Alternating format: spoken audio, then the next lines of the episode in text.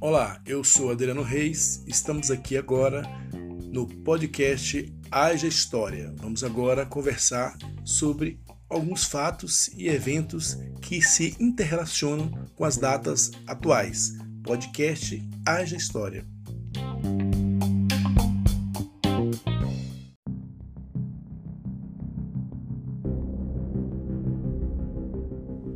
Questão racial e as estatísticas. Os protestos contra a violência que atinge os negros no mundo e no Brasil traz à tona a questão da desigualdade racial. Os números das estatísticas podem elucidar o racismo velado na sociedade. Segundo o IBGE, a maioria da população, 120 milhões, ou 56%, se autodeclaram pardos ou negros. Na educação, a taxa de analfabetismo vem caindo no Brasil ao longo dos anos. Nos dados do IBGE, o analfabetismo no Brasil afeta 7% da população brasileira, o que corresponde a 11,5 milhões de pessoas. Na análise por cor ou raça, em 2018, 3,9% das pessoas de 15 anos ou mais de cor branca eram analfabetas, percentual que se eleva para 9,1% entre as pessoas de cor preta ou parda.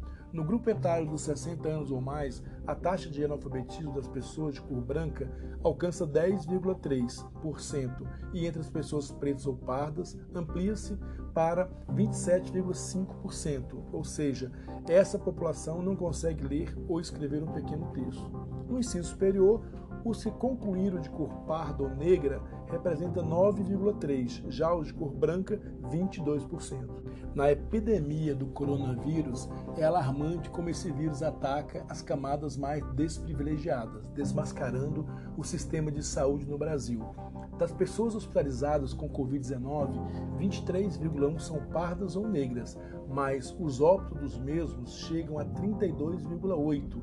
Este é o resultado das condições de vida proporcionadas aos negros ao longo da sua história, fazendo com que a população negra fique mais suscetível a desenvolver formas mais graves da doença.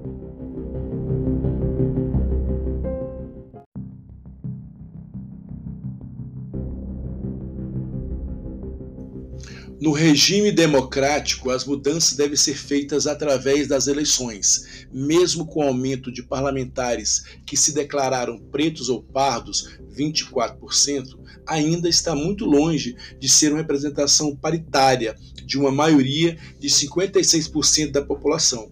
Na questão política e educacional, houve melhoras pontuais na desigualdade racial do país, mas revela ainda um abismo de oportunidades, renda e instrução.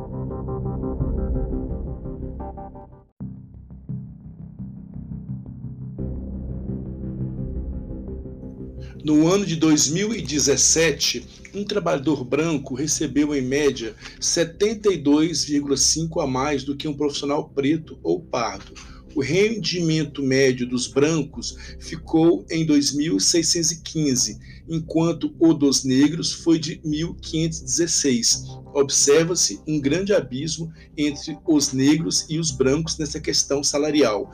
Com relação a postos de gerência, a proporção de negros nesses cargos só foi superior à de brancos no norte, 61%, e no Nordeste, 56%.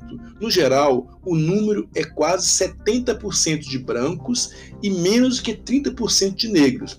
Em 2018, a taxa de desemprego entre a pele negra era de 14,1% da população, já entre os brancos, 9,5%. Uma das principais causas de mortes entre negros é a violência.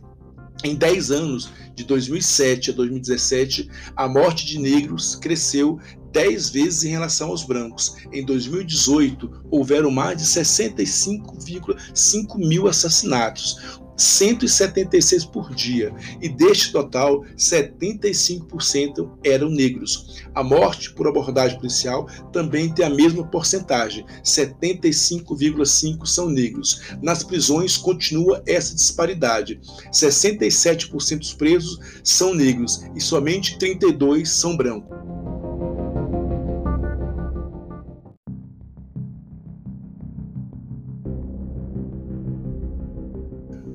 Texto de Leonardo Sakamoto, no blog do Sakamoto, ele afirma: o Brasil nunca conseguiu inserir socialmente a população negra.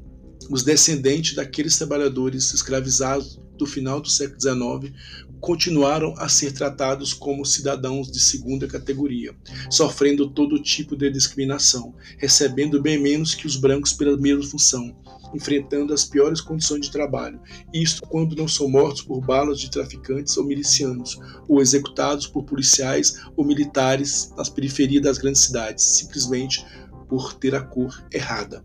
É, fontes BBC News Brasil, Geledes, Atlas da Violência 2019.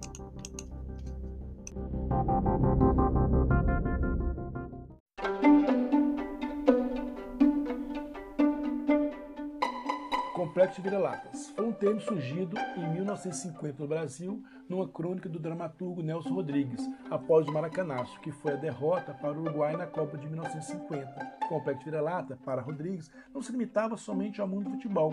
O Complexo Vira-Lata entendia a inferioridade em que o brasileiro se coloca voluntariamente em face ao resto do mundo. A verdade histórica nos diz que o sentimento de inferioridade começou no período de colonização o cientista político e presidente do Instituto de Pesquisa Econômica Aplicada, IPEA, Gessé Souza, asseverou que o Complexo Vira-Latas é um discurso criado pela classe dominante que remete ao período colonial. O brasileiro possui suas peculiaridades, não melhor nem pior que os outros povos. O Complexo Vira-Latas não reflete a realidade. Trata-se sim de um mito criado para legitimar a separação entre a elite econômica que se autoproclama guardiã de todas as virtudes e as classes populares, qualificada como portadora de todo tipo de vício. Em outros termos, o que dificulta nosso verdadeiro desenvolvimento não são o aspecto negativo do povo, mas a vertiginosa desigualdade social que assola o país há séculos. No campo da política externa, hoje, por exemplo, a submissão é fenomenal. A aproximação com os Estados Unidos toma a forma de um alinhamento subserviente, como ficou claro na recente visita de Bolsonaro a Trump. O resultado desse alinhamento a Trump possivelmente não nos trará nada de positivo. O governo brasileiro continua fazendo gestos e concessões sem obter contrapartidas. E a grande contradição, para não dizer mentira, dessa política externa brasileira, que se dá sob a desculpa do nacionalismo, e essa política está muito longe de proteger os interesses do Brasil mas agora eu quero convidar para esse podcast a Andressa Reis, que é uma acadêmica de Ciências Políticas da Universidade de Brasília, UNB, para falar sobre essa história e os seus reflexos nos dias atuais. Andressa, me diz aí, o que está acontecendo no mundo de hoje que liga a história do complexo vira-lata e os acontecimentos?